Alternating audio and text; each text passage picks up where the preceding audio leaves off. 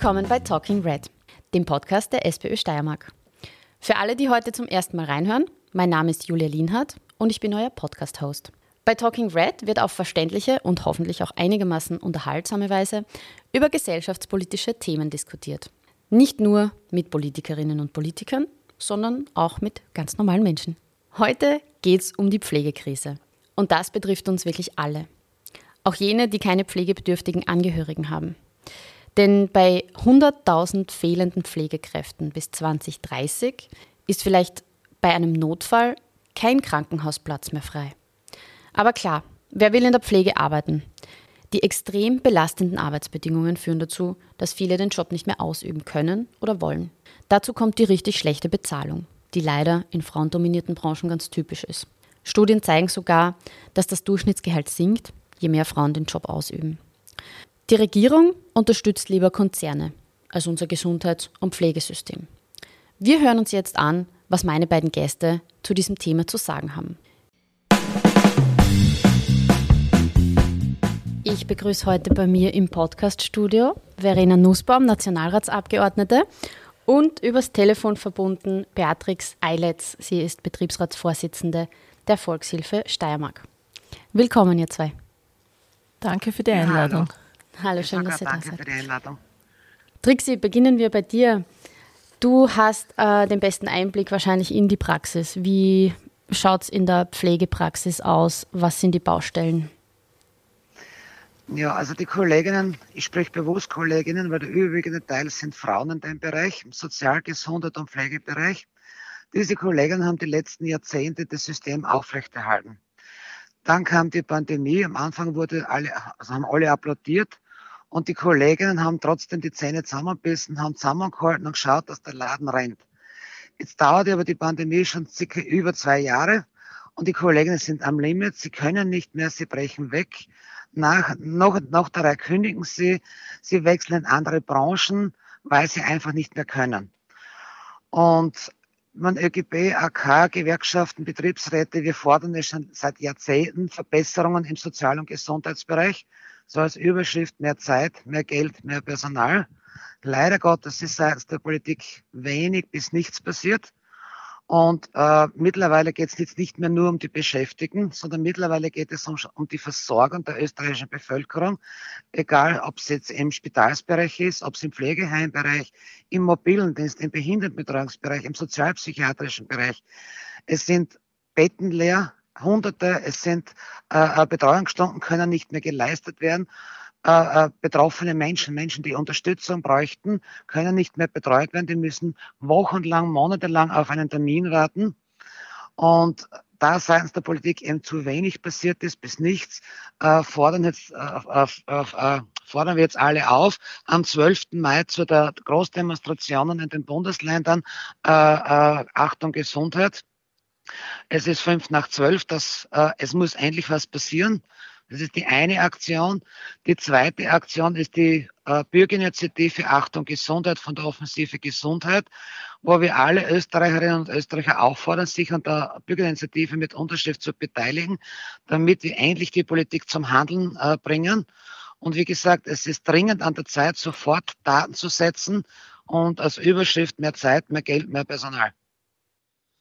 Super, den Link werde ich natürlich in die Podcast-Beschreibung geben. In Graz, die Demo, die findet am 12. Mai am Tummelplatz statt um 15.30 genau. Uhr und genau. Start ist dann um 16 Uhr. Ja, also was ganz vermehrt von den Kolleginnen kommt, egal aus welchem Bereich, äh, dass sie sagen, die Tätigkeit selber, die Arbeit in diesen Bereichen ist eine wunderschöne Tätigkeit. Aber viele Kollegen sagen, ich kann nicht mehr, ich kann es nicht mehr verantworten. Ich habe kaum mehr Zeit für den Kunden, Patienten, Bewohner, wie auch immer, dass wir es titulieren. Aber ich habe kaum mehr Zeit für den Menschen. Es ist nur mehr Bürokratie, es ist nur mehr Zeitdruck. Äh, immer mehr Kolleginnen kündigen oder sind in Krankenstand. Diese Zeiten müssen kompensiert werden. Und sie können nicht mehr mit ruhigem Gewissen äh, die Tätigkeit machen, so wie sie es gelernt haben und so wie sie es gerne machen würden. Das ist das eine. Das andere ist die Dienstplanstabilität. Äh, äh, ständige Dienstplanänderungen. Wie gesagt, das sind überwiegend Frauen, die zu Hause Betreuungspflichten haben, äh, aber trotzdem sollen sie ständig erreichbar sein, ständig einspringen müssen, unter Anführungszeichen. Sie tun es auch den Kundenslieb, der Kollegenslieb und so lange, bis sie nicht mehr können. Und das veranlasst auch viele Kollegen dann den Job aufzugeben und natürlich auch die Bezahlung. Es gehören unbedingt bessere Bezahlung äh, immer diese Corona-Bonus, die wir bekommen haben, das war eine einmalige Aktion. Nur die Kolleginnen müssen auch von ihrem Einkommen leben können. Und in Zeiten von Teuerungen, wo die Spritpreise teurer wird, wo das Leben teurer wird, ist es umso wichtiger, dass, dass hier etwas passiert, dass die Kolleginnen sich den Job auch weiterhin leisten können einen äh, äh, Blickwinkel auf die mobilen Dienste zum Beispiel. Also alle diejenigen, die im mobilen Dienst im Auftrag der Träger Kunden versorgen, also die Haushalte anfahren, nutzen meistens ihr Privat, äh, Privatauto. Und das amtliche Kilometergeld ist 2008 das letzte Mal angehoben worden, seither nichts. Das heißt, und in Zeiten von diesen Spritpreisen, wie wir sie jetzt haben, äh, wäre es unbedingt dringend erforderlich, sofort das amtliche Kilometergeld auf mindestens 50 Cent pro Kilometer anzuheben. Also für mich persönlich Prioritätenliste wäre, es muss jetzt sofort was gemacht werden, damit das bestehende Personal in diese Bereiche bleibt als zwei, das als Anregung für die, die bereits das Unternehmen oder den Bereich verlassen und wieder zurückkommen. Und die dritte Schiene ist dann die Ausbildungen, also leistbare Ausbildungen, weil wenn ich eine Ausbildung machen möchte, es gibt unzählige private Anbieter, wo zum Beispiel eine Heimhilfenausbildung 1600 Euro aufwärts äh, äh, kostet oder zum Pflegeassistenten 4.000, 5.000 Euro. Das heißt, kostenlose Ausbildungsangebote, das ist das eine. Und die Ausbildungen dauern ja von ein paar Monaten bis zu drei, vier, fünf Jahren. Das ist in der Zeit ein Gehalt oder Einkommen geben muss für diese Kolleginnen, äh, weil sonst kann ich mit zwei Jahren, muss ich von irgendwas meine Zahlungen machen. Und wenn ich als Praktikantin irgendwo hingehe, gratis in meiner Freizeit, dass ich nicht bezahlt bekomme, das kann ich mir zwei Jahre lang nicht einmal leisten. Das heißt, ich brauche äh, äh, kostenlose Ausbildungsmöglichkeiten und eine Bezahlung während der Ausbildung, damit ich meinen täglichen Ausgaben oder meine monatlichen Ausgaben äh, mir weiterhin finanzieren kann. Verena, wenn du das so hörst, äh, und du sitzt ja auch in den zuständigen Ausschüssen im Nationalrat für Soziales und Gesundheit, was sagst du dazu? Was ist schon passiert auf Bundesebene und woran scheitern wir? Auf Bundesebene ist leider noch gar nichts passiert. Es wurde, also ich bin seit 2017 jetzt im Nationalrat, es wurde dann einmal angekündigt, äh, zum Thema Pflege ist einmal diese Pflegeversicherung im Raum gestanden. Und äh, das hat damalige Ex-Bundeskanzler Kurz einmal eine vage Idee von dieser Pflegeversicherung von sich gegeben.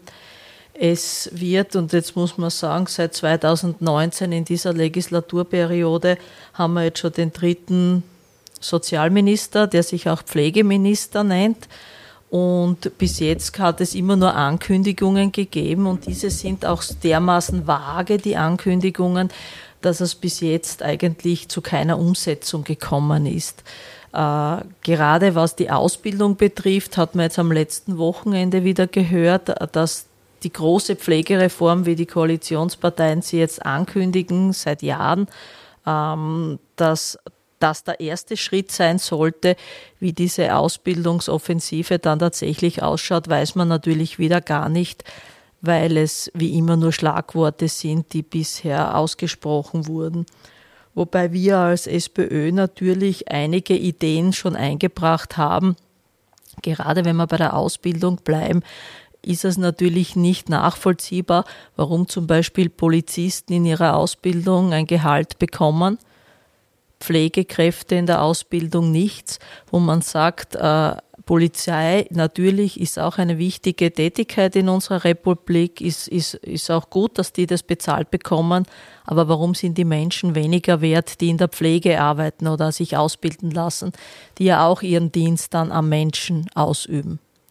Das wäre einmal bezüglich der Ausbildungsoffensive und wo man natürlich auch äh, weiter sagen muss, dass auch immer wieder das Schlagwort Pflegelehre herumgeistert, die wir als SPÖ ablehnen, weil wir sagen, ein 15-jähriger Jugendlicher ist nicht geeignet und das sagen nicht nur wir, sondern auch die Experten und Expertinnen sind sich da einer Meinung, dass äh, das in diesem Alter nicht sinn- und zweckführend ist, eine Lehre auszubeginnen. und es soll eben in der schulischen Bereich sein. Und äh, es gibt eben sehr viele verschiedenste Pflegeberufe und Pflegeausbildungen. Und da ist es natürlich auch notwendig, dass die Ausbildungsplätze erhöht werden. Ja, äh, zum Thema Pflegelehre, da kann ich der äh, Kollegin Nussbaum nur zustimmen. Äh, die Schweiz hat ja mit dieser Pflegelehre begonnen, sind aber kläglich daran gescheitert, weil viele dieser in, der Lehre befindlichen dann in dem Bereich nicht einmal arbeiten gegangen sind. Das Gleiche ist in Vorarlberg, hat es ein Pilotprojekt gegeben, äh, äh, wo auch noch, glaube ich, nur zwei, drei von diesen Lehrlingen dann tatsächlich in dem Bereich arbeiten gingen. Und äh, wie gesagt, die Ausbildungsschiene, das ist das eine, was unumgänglich ist zukünftig. Nur ich kenne ganz viele Kollegen, die eine, momentan in Ausbildung sind, spätestens beim Praktikum dann aber sehen, wie die, der Arbeitsalltag oder die Realität tatsächlich ausschaut und dann beschließen, na, ich mache zwar die Ausbildung fertig, gehe aber nicht in den Bereich. Drum ist für mich so die Schritte als erste Maßnahme, es gehört unbedingt was bei den Arbeitsbedingungen getan, damit die Kollegen dann auch in diesem Bereich bleiben und neu ausgebildet in diesem Bereich dann auch tatsächlich arbeiten. Äh, eine Forderung, eine wichtige, die wir schon seit Jahrzehnten haben, ist zum Beispiel die Pflegeheime österreichweit einheitliche Personalschlüssel. Äh, es kann nicht sein, dass es neun verschiedene Regelungen gibt äh, von, zwischen Vorarlberg und Burgenland. Äh, die Menschen sind alle gleich viel wert, die Tätigkeit ist überall die gleiche und es kann mir kein Mensch erklären, warum jedes Bundesland eigene äh, äh Pflegeschlüssel hat, nur um ein Beispiel herauszuziehen. Und wie gesagt, mittlerweile geht es nicht mehr nur um die Beschäftigten, mittlerweile geht es um die Versorgung der Bevölkerung. Wir haben in der Steiermark rund 13.000 Pflegeheimbetten, rund 3.000 Betten sind leer, weil es kein Personal mehr gibt. Im Krankenhausbereich sind hunderte Stellen oder hunderte Betten frei, weil es kein Personal mehr gibt. Und ich denke mir jetzt, wenn ich aus eigener Betroffenheit, dann habe ich am Wochenende zum Beispiel einen Unfall, äh, dann können sie mich im Spital nicht nehmen, weil kein, kein Personal da ist. Dann, ich meine, von einer Kollegin weiß ich, die hat dann drei oder vier Krankenhäuser anfahren müssen, bis sie bei einem Spital aufgenommen ist worden. Oder ich brauche eine Versorgung von meiner Mutter zu Hause. Naja, es wird niemand kommen, weil es keine Mitarbeiter mehr gibt. Oder ich brauche ein Pflegeheimbett. Naja, es wird leere Betten geben, aber kein Personal, die mich dort versorgen. Also wie gesagt, mittlerweile geht es um die Versorgung der Bevölkerung und da ist, sind die Polit es ist die Politik seitens des Landes, aber auch speziell seitens des Bundes massiv gefordert, sofort Handlungen zu setzen. Sonst mache ich mir wirklich Sorge um die zukünftige Pflege, Versorgung, Gesundheitsversorgung im Krankenhaus, Pflege, Sozialbereich. Und wie gesagt, ich kann nur nochmal alle auffordern, am 12. Mai auf, zur Demonstration zu gehen und nochmals auffordern, die Bürgerinitiative zu unterschreiben, damit die Politik endlich handelt und nicht nur ankündigt. Im Burgenland werden pflegende Angehörige, die meistens Frauen sind, angestellt. Das ist ein Vorbildmodell eigentlich, hat bestimmt auch ein paar Nachteile, aber was haltet ihr denn davon, Verena? Naja, ich sage, als Übergang ist das eine gute Lösung, weil eben wir wissen, dass eben viele Angehörige die Pflege übernehmen, weil die Möglichkeiten nicht gegeben sind, dem in ein Pflegeheim oder auch in eine, eine mobile Versorgung äh, zu geben.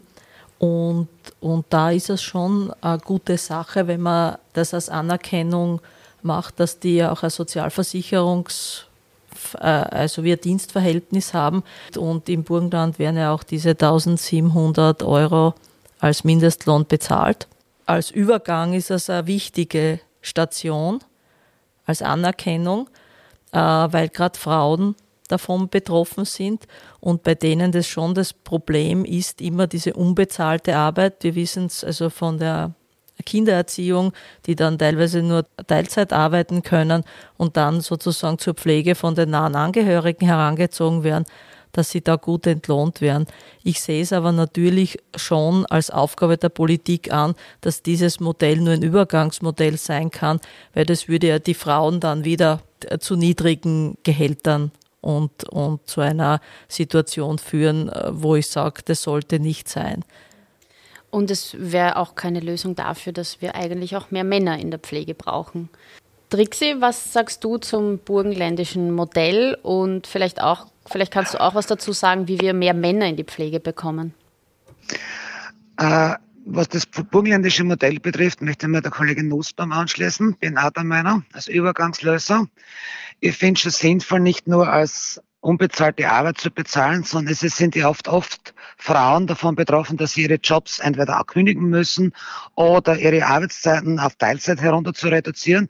Also es ist ja auch eine Einkommensfrage, von was, von was lebe ich in der Zeit. Das ist das eine.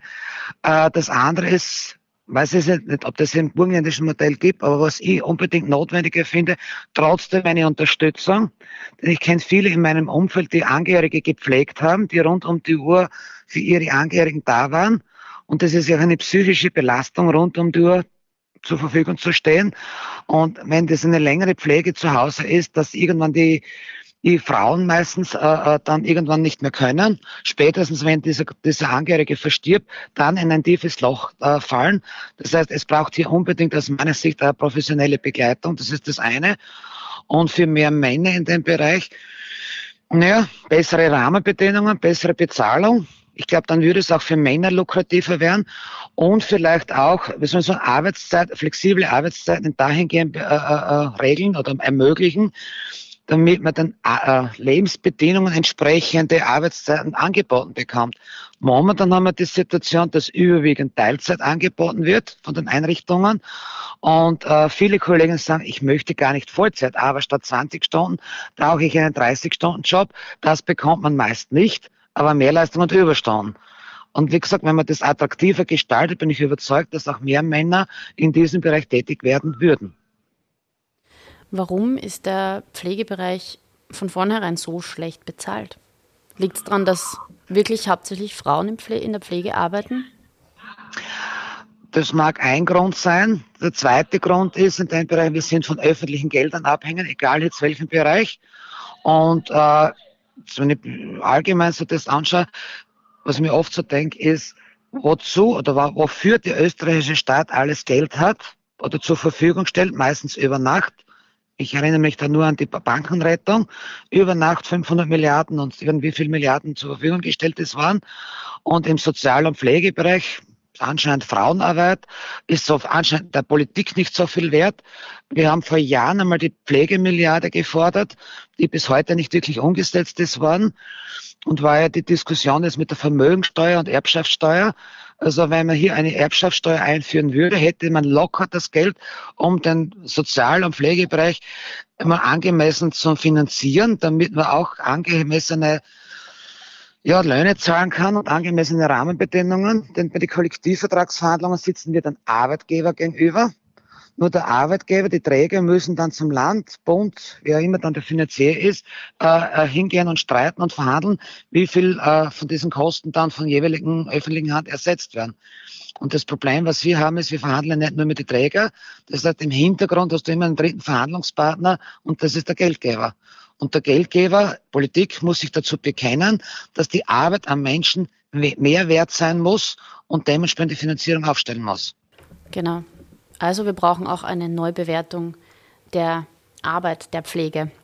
Genau. Ähm, Entschuldigung, nicht ja? nur Pflege, sondern das Sozial-, Gesundheit- und Pflegebereich. Ja, absolut. Ähm, Verena, woran, woran scheitert es? Wo bleibt die Pflegemilliarde? Ja, wo sie bleibt, das fragen wir uns auch schon länger. Ähm, grundsätzlich ist halt bei Türkis Grün so, dass halt die Großkonzerne die Steuergeschenke bekommen und die Entlastungen. Ich sage nur Reduzierung der Körperschaftssteuer und sonstige Steuergeschenke, äh, die eben an Großkonzerne gegeben werden. Das ist die Klientel der derzeitigen Bundesregierung und die werden äh, bevorzugt behandelt. Aus unserer Sicht wäre es, das hat die Trixie auch schon erwähnt, natürlich wichtig, dass die Leistungen österreichweit einheitlich sind weil es nicht aus, keine Argumentation gibt, warum sie in Vorarlberg andere Leistungen geben soll als im Burgenland für die Pflege. Und unser Konzept dazu ist es natürlich, dass wir sagen, wir machen einen Pflegegarantiefonds, wo eine Finanzierung aus einem Topf geschehen sollte, nämlich dass die Länder und die Bundesmittel dort zusammengeführt werden und äh, damit könnte man die mobile und die stationäre Pflege eben äh, finanzieren. Und für uns ist es auch wichtig, was wir fordern, dass ich eine Pflegegarantie bekomme vom Staat. Das heißt, der Staat übernimmt die Kosten für die mobile Pflege oder für die Pflege im Pflegeheim mit einer hohen Qualität. Damit wäre den Menschen zumindest auch schon mal die finanzielle Belastung abgenommen. Und in weiterer Folge geht es auch dann darum, dass man sagt, wir haben immer das Problem, wenn ein Pflegefall entsteht, muss man zu tausend verschiedenen Stellen hinlaufen, damit man äh, die Unterstützung bekommt, damit man Heilbehelfe, Hilfsmittel bekommt, äh, damit man überhaupt zu, zu, den Geldleistungen kommt. Und da wäre es gut, wenn man Einrichtung von einer Pflegeservicestelle äh, macht. Das wäre so ein One-Stop-Shop, wie es so schön heißt jetzt auf Neudeutsch. Das heißt, ich kann mich an eine Stelle wenden und kann dort alles abwickeln. Das eine Erleichterung wäre für die Betroffenen und auch für die Angehörigen. Unser Genosse Nationalrat Josef Mukic hat ja kürzlich, also erst im April, eine Petition gestartet, nämlich zum Thema Pflegearbeit endlich als Schwerarbeit einzustufen. Ähm, was sagt ihr dazu? Welche Auswirkungen hätte diese Gesetzesänderung auf Menschen, die in der Pflege arbeiten und wann wird das umgesetzt? Ja, dann fange ich gerne an. ähm, ja, es ist notwendig, dass eben, äh, wir wissen das in der Zwischenzeit, wenn wir gerade die Bauwirtschaft jetzt hernehmen, dass Zementsäcke von 50 Kilo jetzt, glaube ich, nur mehr 20 Kilo haben aufgrund des Arbeitnehmerschutzes. An Menschen kann ich eben nicht aufteilen gewichtsmäßig. Und, äh, und da ist es sehr schwierig, die derzeitigen äh, Bedingungen, die eine Schwerst, also Schwerarbeiterpension ähm, voraussetzen, äh, dass das eben nicht möglich ist. Und das wäre relativ einfach, die Möglichkeit, das Gesetz äh, dahingehend zu ändern, dass eben auch Pflegekräfte da geht es meistens um den Kalorienverbrauch und wie oft auch Nachtarbeit gemacht wird, dass man das so ändert, dass auch Pflegekräfte davon profitieren. Und ich glaube, das ist es sehr an der Zeit, dass man da was ändert. Äh, und es wäre eine Erleichterung, weil es hilft nichts, auch wenn die Menschen, also die in der Pflege tätig sind, dann am Ende ihrer Berufslaufbahn äh, gesundheitlich äh, so kaputt sind, dass sie keinen anderen Job mehr bekommen und diesen auch nicht mehr weiter ausführen können. Und darum wäre eine Schwerweiterpension sehr an der Zeit. Ähm, Trixi, was sagst du aus der Praxis dazu? Ganz, ganz der Meinung von der Verena. Wir haben ja, wie gesagt, überwiegend Frauen in dem Bereich, äh, viele Wiedereinsteigerinnen und wir haben jetzt schon die Situation, äh, äh, dass viele Kollegen diese Tätigkeit bis zur Pension fast nicht schaffen. Wir haben viele Kollegen, wir haben ein gutes Langzeitkrankenmanagement, Langzeitkrankenstandsmanagement in der Volkshilfe, aber wir haben immer wieder das Problem, dass die Kollegen so 55 und 60 sind, aber aus gesundheitlichen Gründen das nicht mehr schaffen. E-Pension, Reha-Geld wird häufig abgelehnt und dann halt die Schwierigkeit ist, dass man bis zur Pension mit 60, dass man dann umgefreiten, sagen wir auf Steirisch. Jetzt, wenn man denkt, dass dann die Kollegen zukünftig bis 65 arbeiten sollen, das schaffen die wenigsten. Und darum ist es hier dringender Handlungsbedarf. Da bin ich ganz unterstützend, dass das als Schwerheitspension anerkannt wird, damit die Kolleginnen früher ohne große finanzielle Einbußen äh, äh in Pension gehen können. Weil bei der E-Pension und beim Reha-Geld ist es ja einkommensabhängig. Und bei vielen Kollegen, die sagen, ich schaffe das zwar gesundheitlich nicht mehr, kann aber die Pension nicht ansuchen oder das Reha-Geld nicht ansuchen, weil ich mir das finanziell nicht leisten kann. Also das wäre unbedingt notwendig. Ich werde auch den Link zur Petition in der Podcast-Beschreibung lassen und an der Stelle auch die Bitte an alle Zuhörerinnen und Zuhörer, die Petition und auch die Bürgerinitiative zu unterschreiben. Super. Ja, Pflegereform ist auch ein Wort, das man, glaube ich, seit 2017 bereits hört. Müssen wir uns jetzt darauf einstellen, dass die nächsten fünf Jahre auch nichts passiert oder wie geht es weiter?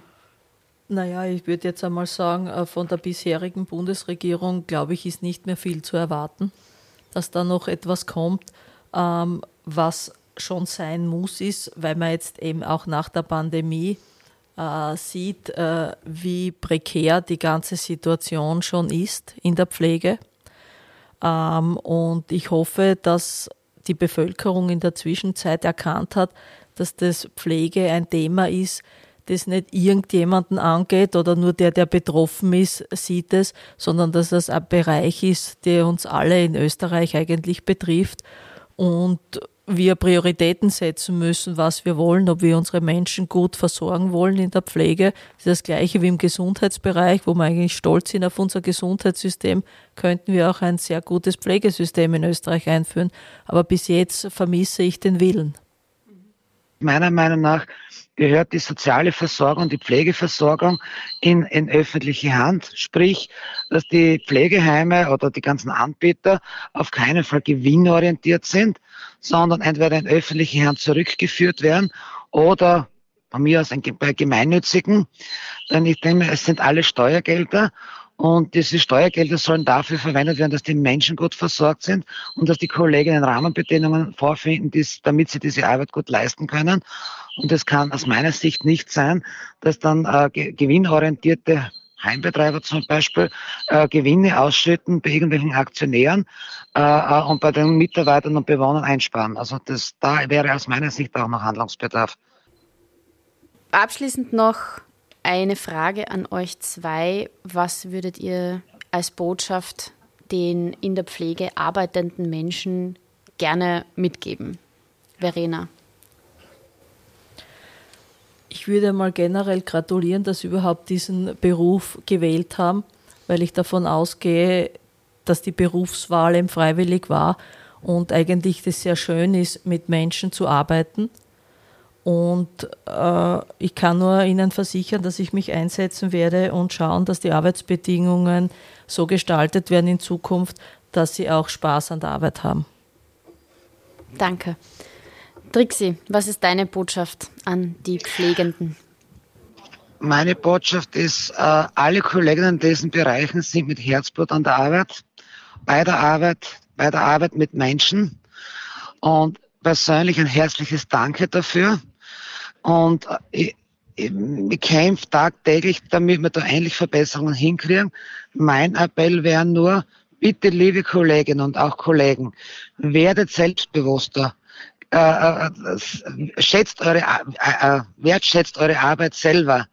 Äh, geht, geht gemeinsam mit uns auf die Barrikaden, geht gemeinsam mit uns äh, auf die Straße äh, damit wir endlich diese Rahmenbedingungen vorfinden oder ihr vorfindet, damit ihr wieder gute Arbeit an den Menschen leisten könnt und äh, diese Sinnstiftung bekommt, warum ihr überhaupt in diesen Beruf gegangen seid. Und nochmal meine Einladung, kämpfen wir gemeinsam für Verbesserungen, für unsere Verbesserungen, für eure Verbesserungen, aber auch für die Verbesserung der Versorgung der Bevölkerung.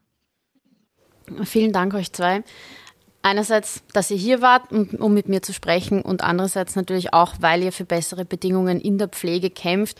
Verena, du im Nationalrat in deinen Ausschüssen und Trixi, du als, als Betriebsratsvorsitzende, aber auch als Chef Kollektivvertragsverhandlerin für eben diese Kollektivverträge.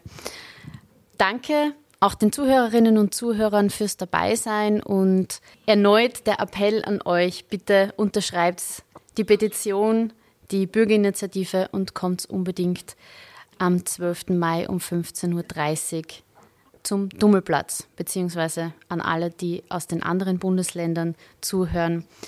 Ihr könnt euch online informieren unter Trixi. Äh, ich glaube www.offensivegesundheit.at. Danke. Ja, danke. Ja, danke. da steht es ganz klein. www.offensivegesundheit.at. Dort findet ihr auch die Termine in den anderen Bundesländern. Ja, bis zum 12. Mai dann auf einem Protestzug. Ja, es lohnt sich auf jeden Fall organisiert zu sein, wie die Trixie schon gesagt hat. Ja. Danke und Baba. Ich sage danke und wie gesagt, ich hoffe, wir sehen uns am 12. Mai und dann kämpfen wir gemeinsam für Verbesserungen. Danke. Danke euch. Tschüss. Tschüss.